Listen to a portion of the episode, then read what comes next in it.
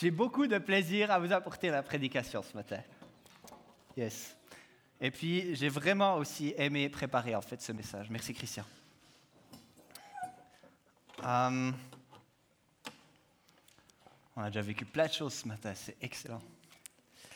Euh, j'ai une question à vous poser. Est-ce qu'il y a, j'ai deux questions. Est-ce qu'il y a des leaders ici dans cette salle? Si vous êtes un leader, levez la main. Alors, je crois qu'il y en a plus que ça. Si vous êtes un leader, levez la main. OK. Il y a du progrès. C'est bien. Est-ce qu'il y a des disciples de Jésus dans cette salle? Si vous pouvez être les deux aussi, hein, vous savez. Vous pouvez être un leader et un disciple de Jésus. C'est OK, vous avez le droit.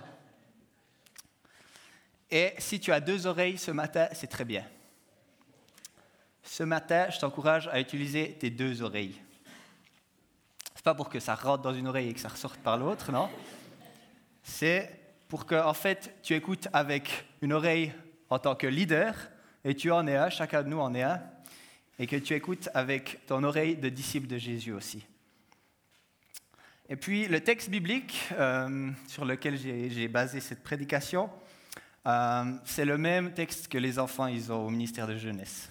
Ça, c'est une bonne opportunité pour ceux qui ont des enfants ici, de discuter un peu en famille, de s'encourager les uns les autres, de prier les uns pour les autres et puis d'avoir euh, un chant comme, comme ça à discuter. Le message de ce matin s'intitule Jésus, le leader parfait. Et c'est vrai, il l'est. Euh, il suffit de parcourir les évangiles, c'est rempli d'exemples qui prouvent ça. Et puis, en fait, c'est particulièrement frappant dans le texte qu'on a ce matin. C'est dans Luc 9, et puis on va lire euh, du verset 1 à 11. Et ça va comme ça. Jésus rassembla les douze apôtres et leur donna puissance et autorité pour chasser tous les démons et guérir les maladies. Il les envoya proclamer le royaume de Dieu et guérir les malades. Ne prenez rien pour le voyage, leur dit-il, ni bâton, ni sac, ni pain, ni argent, et n'ayez pas de chemise chacun. Quelle que soit la maison où vous entrez, restez-y et c'est de là que vous partirez. Si on ne vous accueille pas, sortez de cette ville et secouez la poussière de vos pieds en témoignage contre eux.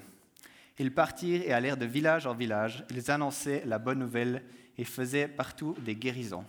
Et là, on saute au verset 10. À leur retour, les apôtres racontèrent à Jésus tout ce qu'ils avaient fait. Il les prit avec lui et se retira à l'écart, du côté d'une ville appelée Bethsaïda. Mais les gens l'apprirent et le suivirent. Jésus les accueillit, il leur parlait du royaume de Dieu et il, guérissait ceux qui en avaient besoin. Amen.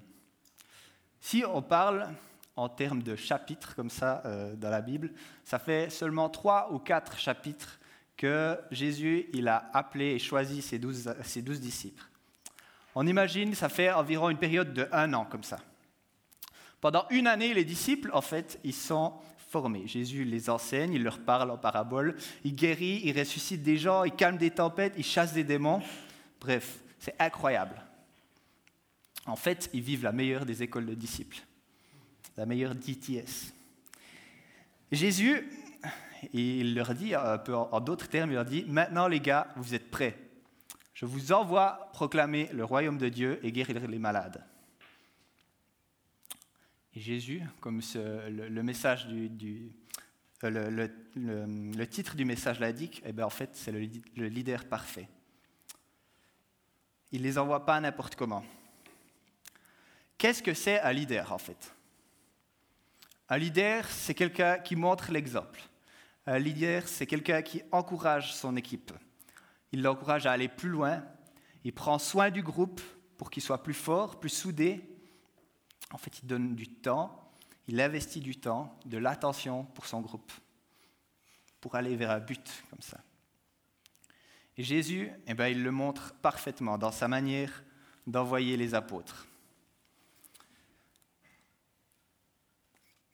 Il s'agit en fait là d'une mission qui est, ponctuelle comme ça, une mission euh, pas à long terme comme ça de toute une vie, mais c'est une mission qui est euh, inscrite dans la durée.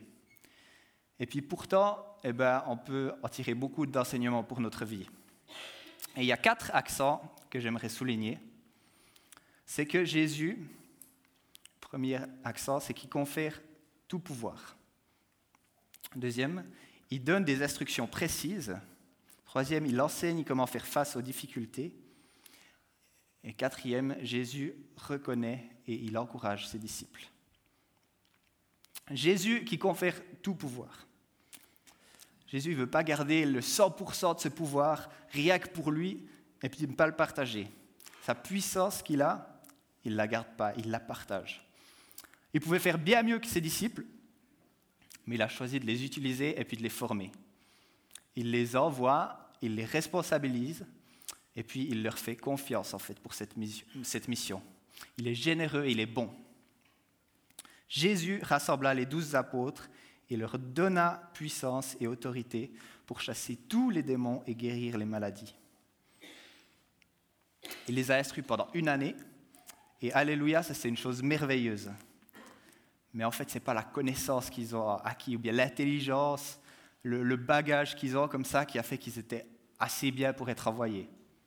Non, c'est Jésus qui donne tout pouvoir et autorité sur les démons, les maladies. Et puis ce n'est pas les capacités de ses disciples, ce n'est pas leur, euh, leur, force propre à eux. Et puis de cette manière, eh bien, en fait, les disciples, ils étaient moins propices à devenir euh, orgueilleux, à se comparer les uns les autres. Alors parfois ils l'ont fait, mais ça c'est une autre histoire. Mais ils pouvaient garder un cœur humble. Parce que la puissance, la puissance avec laquelle ils étaient équipés, elle ne venait pas de eux. Cette puissance, elle venait d'en haut. L'humilité, ça c'est un thème. Hein. Aujourd'hui, est-ce que tu peux dire que tu as de l'humilité quand on te confie une mission? L'humilité, en fait, d'accepter que c'est Jésus qui t'équipe, que c'est Jésus qui t'équipe de la puissance qui vient d'en haut. En fait, ça c'est bien mieux que tes compétences à toi. Est-ce que tu fais appel à sa puissance pour chaque responsabilité qu'il te donne? Par exemple, quand tu reçois euh, dans ton travail, quand tu reçois une mission, ou par exemple dans l'éducation de tes enfants, est-ce que tu fais bien attention de t'équiper de la puissance d'en haut? Ou est-ce que tu essayes de t'en sortir par tes propres moyens, par ta force à toi? Ou bien lorsque tu as envie d'être un témoignage pour tes amis, pour tes collègues ou les gens que tu croises dans la rue, est-ce que tu fais bien attention de t'équiper de cette puissance que Jésus veut te donner? Ou bien tu essayes en fait d'être un type sympa?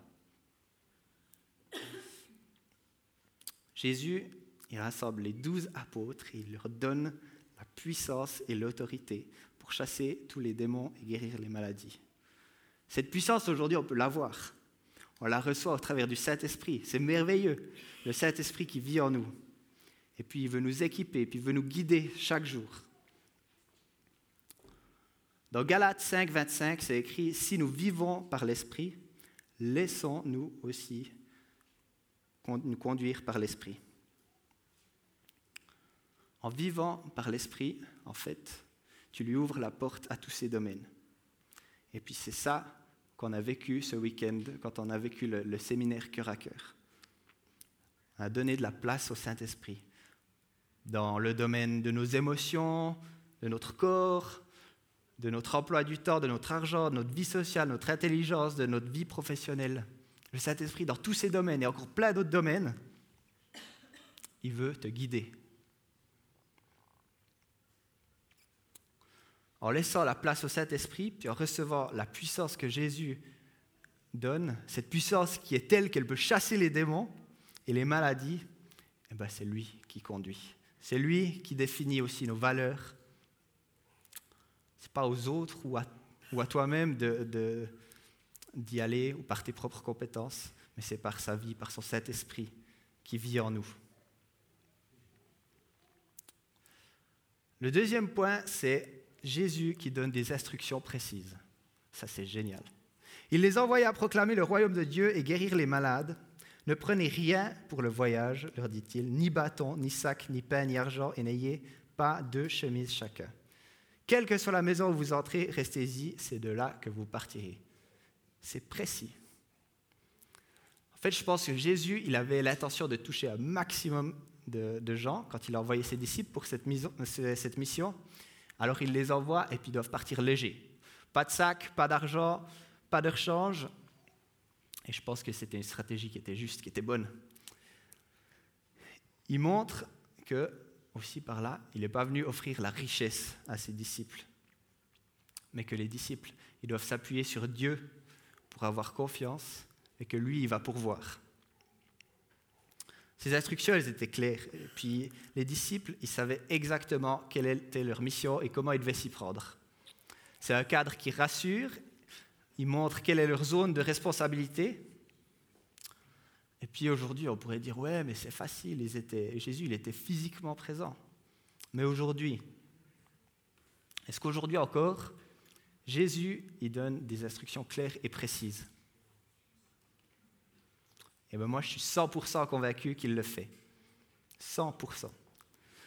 Et j'aimerais vous parler d'un exemple que je trouve frappant, euh, de, quelque chose que j'ai vécu en fait en Inde, qui illustre bien que Jésus donne des instructions vraiment précises et claires.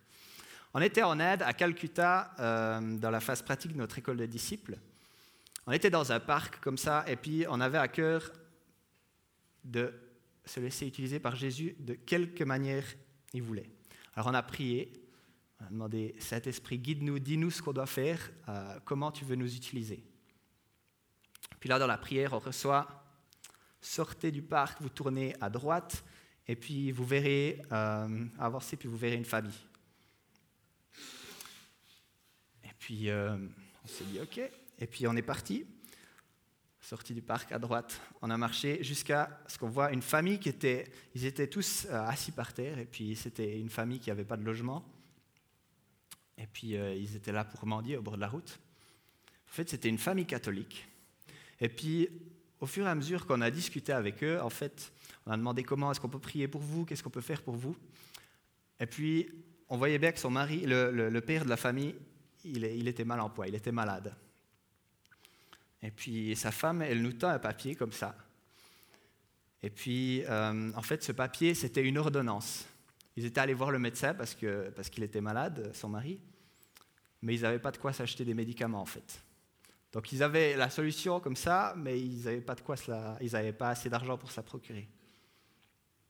Alors on a pu accompagner cette famille, cette femme, et puis on est allé à la pharmacie, on a pu y acheter des médicaments, et puis elle, elle allait euh, donner ça à son mari après. Puis, euh, en fait, quelques jours plus tard, on est repassé devant cette famille.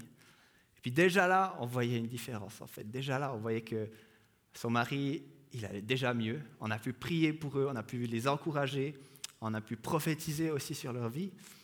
Et puis c'était juste incroyable. C'était un moment magnifique. Gloire à Dieu.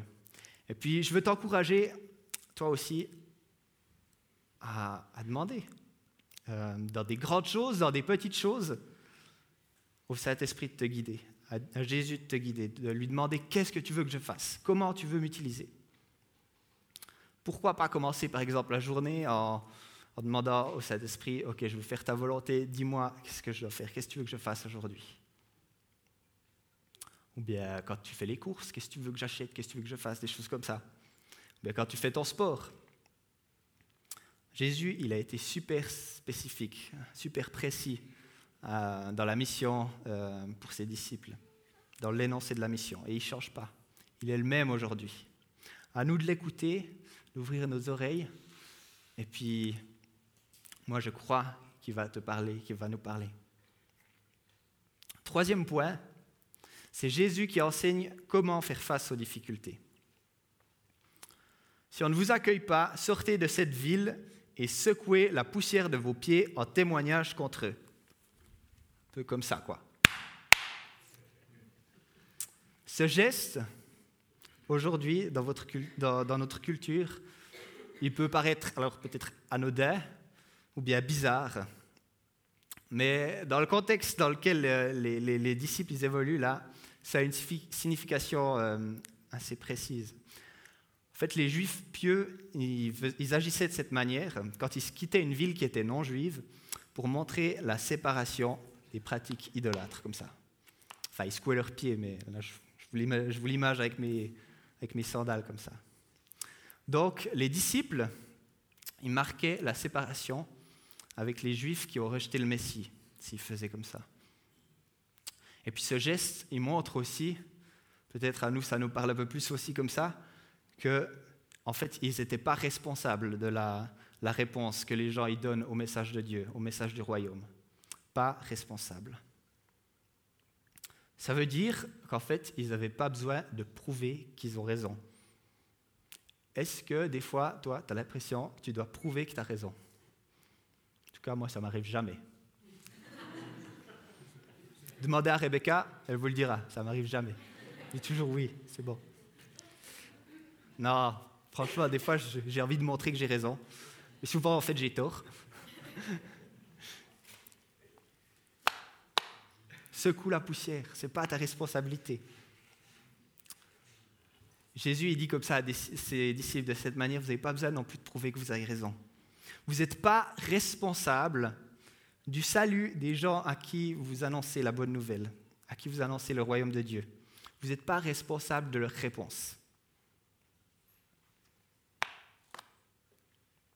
Est-ce que des fois, tu as l'impression que tu dois sauver tout le monde, toi? Et puis, est-ce que surtout, en fait, quand tu vois que tu n'y arrives pas, ça te rend malade? C'est comme si Jésus, en fait, il te dit, vous avez annoncé le royaume, vous avez fait tout ce que je vous ai demandé, et puis votre interlocuteur, il vous rejette. Eh bien, ce n'est pas votre responsabilité. Secouez vos pieds et continuez. Il y en a plein d'autres qui ont besoin aussi d'entendre le royaume de Dieu. Ça ne vaut pas la peine, c'est moi qui m'en occupe, c'est moi qui est responsable. Secouez la poussière de vos pieds et allez annoncer l'évangile vers les autres. Et ça ne veut pas dire qu'il faut tout prendre à la légère.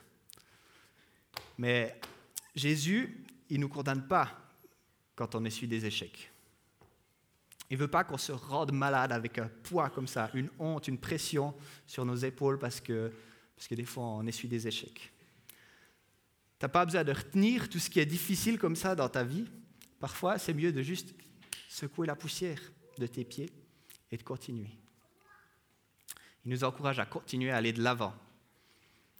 On connaît bien ce verset qui dit Mes exigences sont bonnes et mon fardeau est léger. Est-ce qu'il y a des domaines de ta vie ou bien des situations qui te viennent à l'esprit comme ça?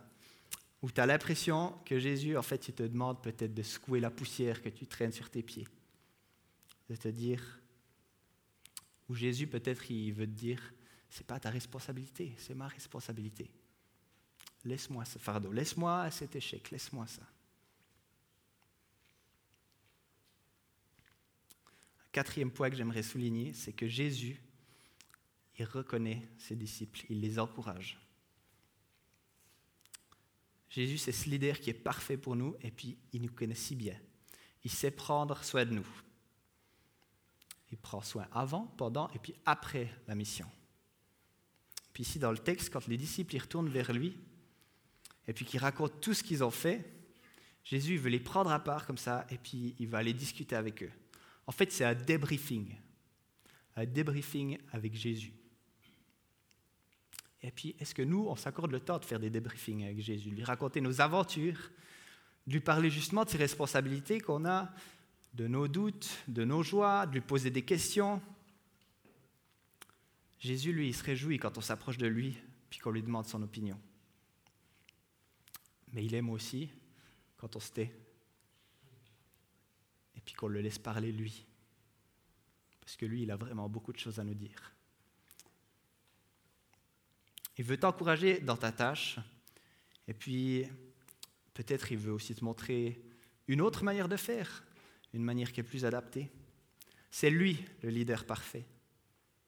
Et c'est lui qui veut prendre ce temps à part pour t'encourager.